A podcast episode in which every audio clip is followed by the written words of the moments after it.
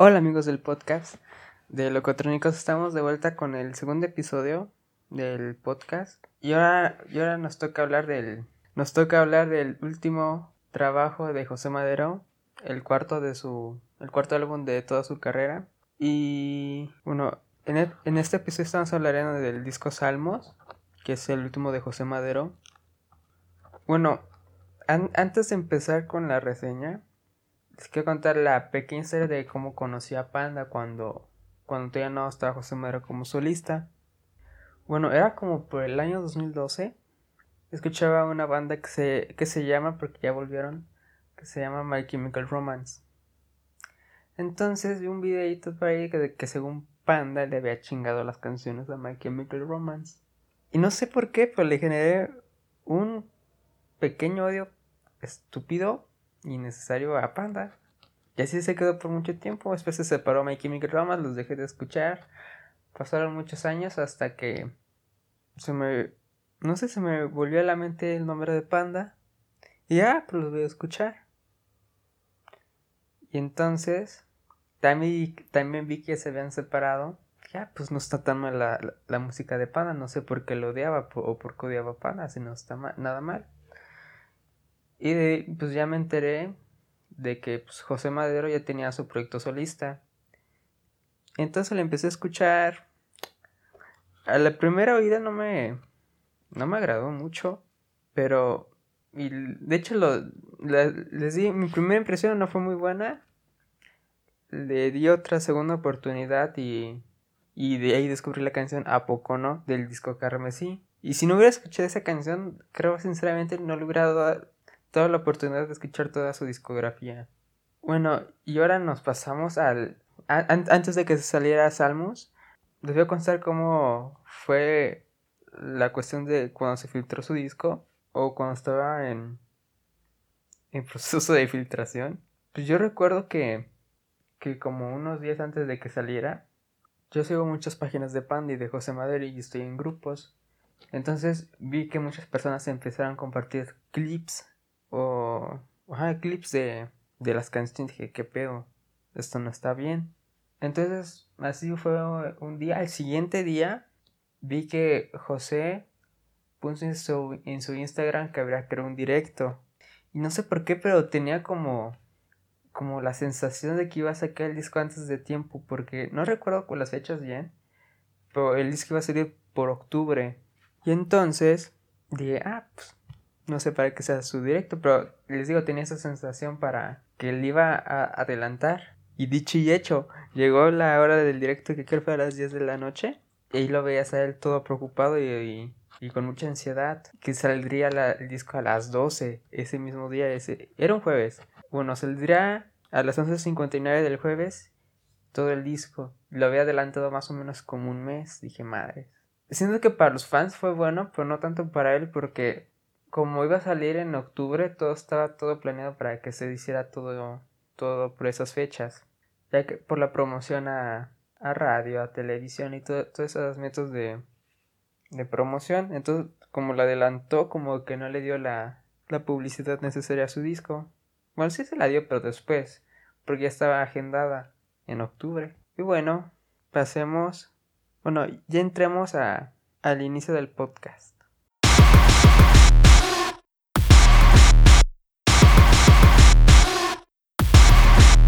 Pues bueno, eh, la primera canción de que le vamos a hablar es la primera del... Bueno, vamos, a pasar por la lista de orden de las canciones del disco. Y la primera es el track número uno, Lamentable.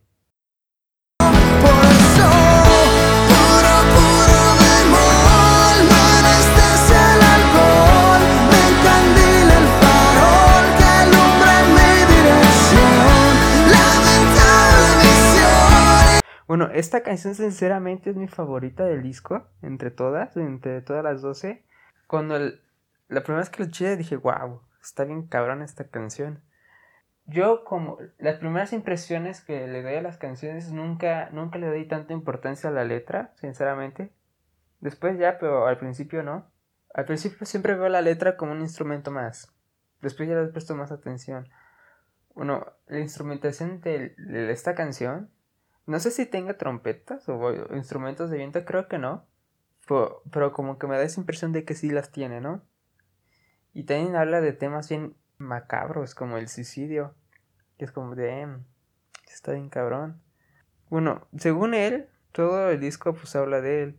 Y no sé si ese, e, ese güey, o sea, José, sinceramente pensó en suicidarse o no.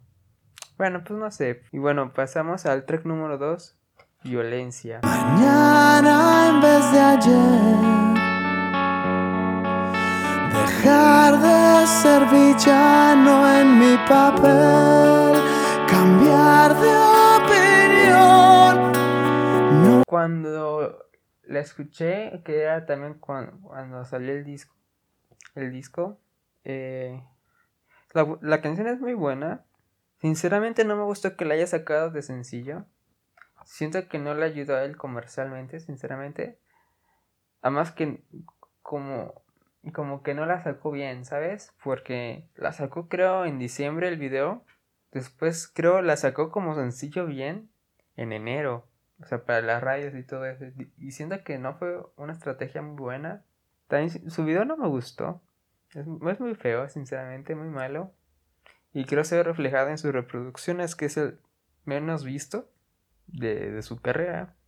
Y bueno, pasemos al, a la canción número 3, Chambelán, Nunca Fui.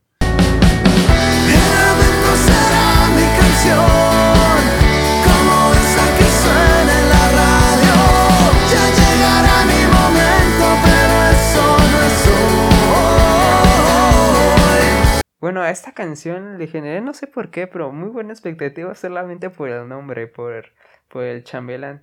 Chambelán nunca fui. Y pues bueno, no sé por qué le generé buena expectativa, porque el nombre estaba medio cagadón. Y aparte que yo tampoco fui chambelán. Y sinceramente es de las mis favoritas del disco. Y siendo que, que esta quedará mejor como sencillo que violencia, pero pues yo no decido, lo decide José. Entonces pasemos al cuarto track que es Codependientes. Estás. Quiero una prueba que exististe, de que fuiste real. Bueno, eh, esta es la primera colaboración en la carrera de José Madero. Si contamos la de Panda, ya sería la segunda, pero pues esa no cuenta porque pues es Panda. Son proyectos musicales aparte.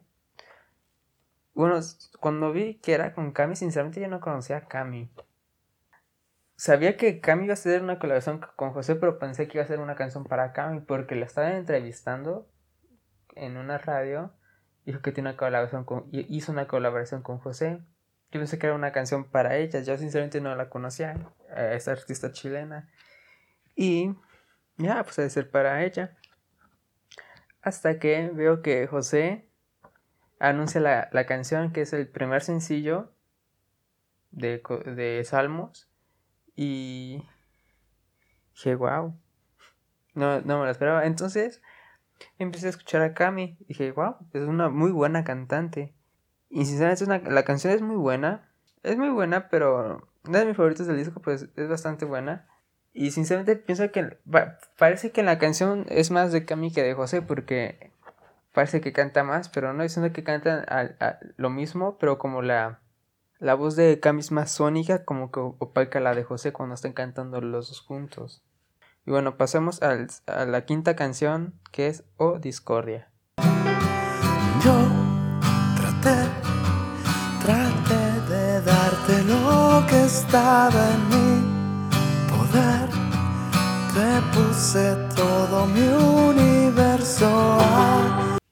Cuando le escuché a O Discordia, dije, wow, está muy densa.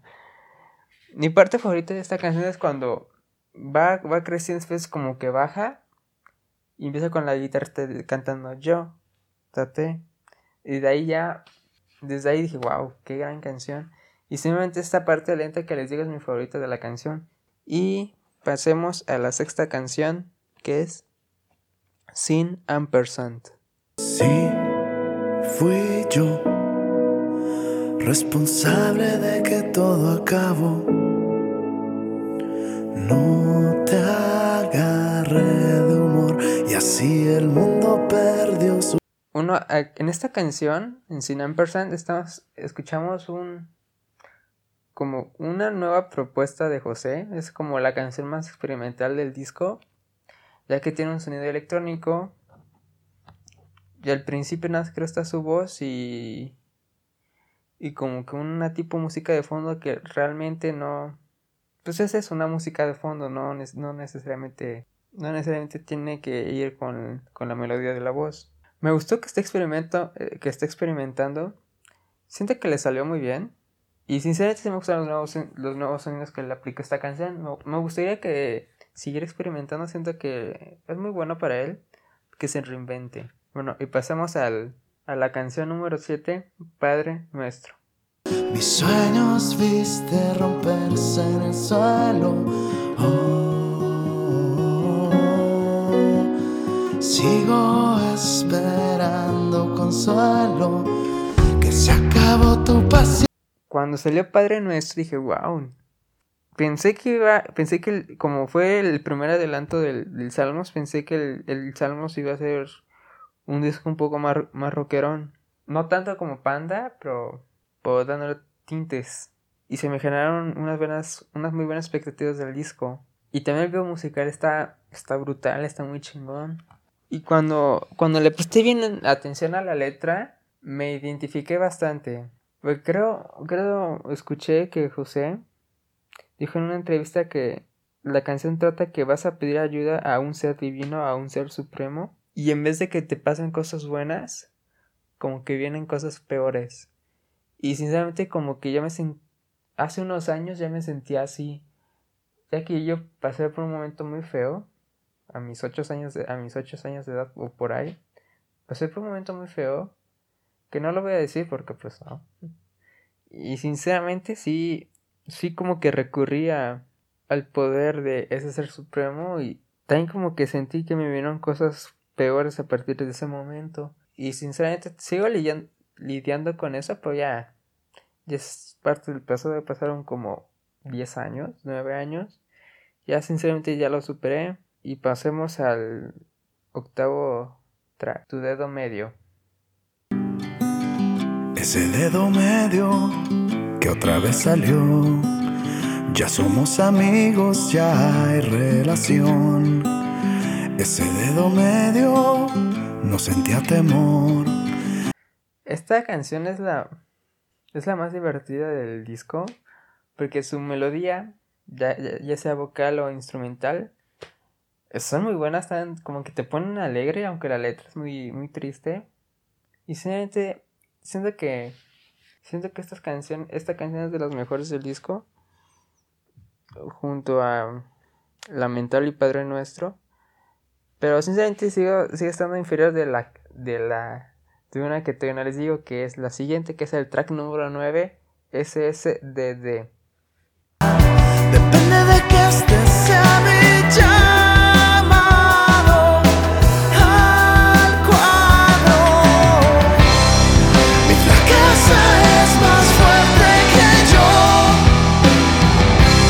Bueno, eh, a SSDD su, su, significado es Same Shit Different Day, que José lo sacó de, un libro de Stephen King, no sé cuál, yo no soy fan de Stephen King, José sí es fan de Stephen King, y por eso tanto leo muchas referencias que hace hacia él. Siento que la letra habla sobre la inseguridad o sobre no ser suficiente para alguien, y siento que volvimos a un poco, volvimos al sonido un poco de rock, un poco más rockerón. No tanto como Padre Nuestro, pero sí es la... De los sonidos rock es la, como que la que está abajo de Padre Nuestro. Es, es de mis favoritos del disco. Esta está en mi top 3 junto a Lamentable Padre Nuestro. Y está en la tercera posición debajo de ellas. Entonces pasemos al track número 10, Cara o Cruz. Me dirás si eres tú.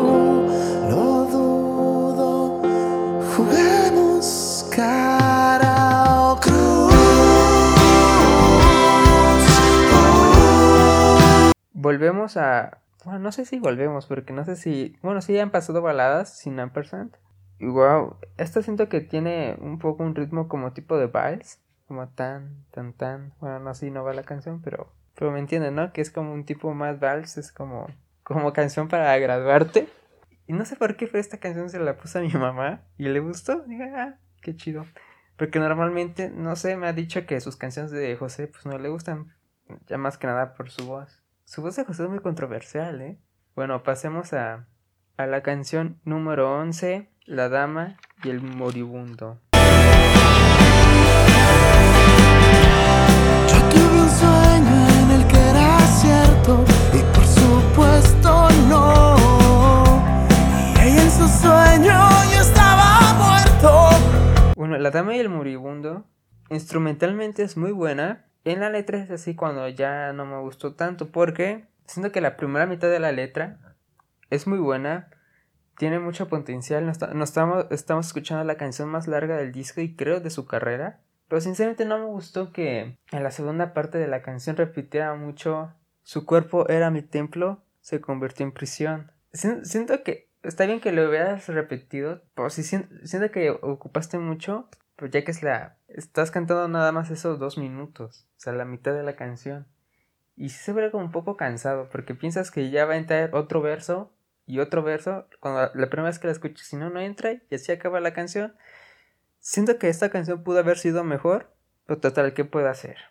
Bueno, pasemos al track número 12, Imposible. Solo dime dos palabras y déjame que respire mi alma, pero siempre tú. Esta es la primera canción que salió para, para Salmos, pero la, la cantó en un, en un recinto que se llama El Cantoral en la Ciudad de México y la cantó pues ahí, en, en versión acústica como es la canción, como de sorpresa y estos estuvieron como wow y mucho les gustó. Entonces, en la estructura del disco, como dice José, pues según, eh, según sé, las canciones están puestas de una cierta forma para que sea estratégico e imposible. Es como que la luz al final del túnel, de, de toda la oscuridad que hay en el disco. Y como esta fue la primera canción que salió, para decirlo no oficialmente, pues me crearon buenas expectativas para el nuevo disco. Sinceramente yo no sabía qué iba a hacer para Salmos.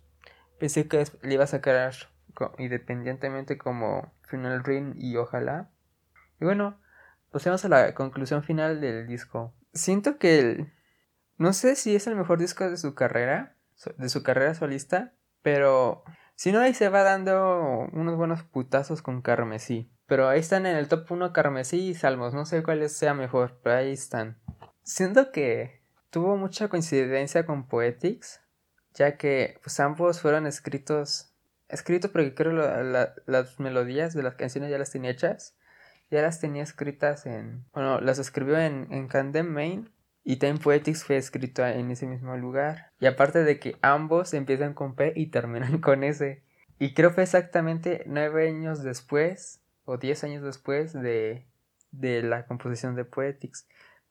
Yo siento que Poetics, aunque sea su disco de Panda, siento que es su mejor trabajo de entre todos.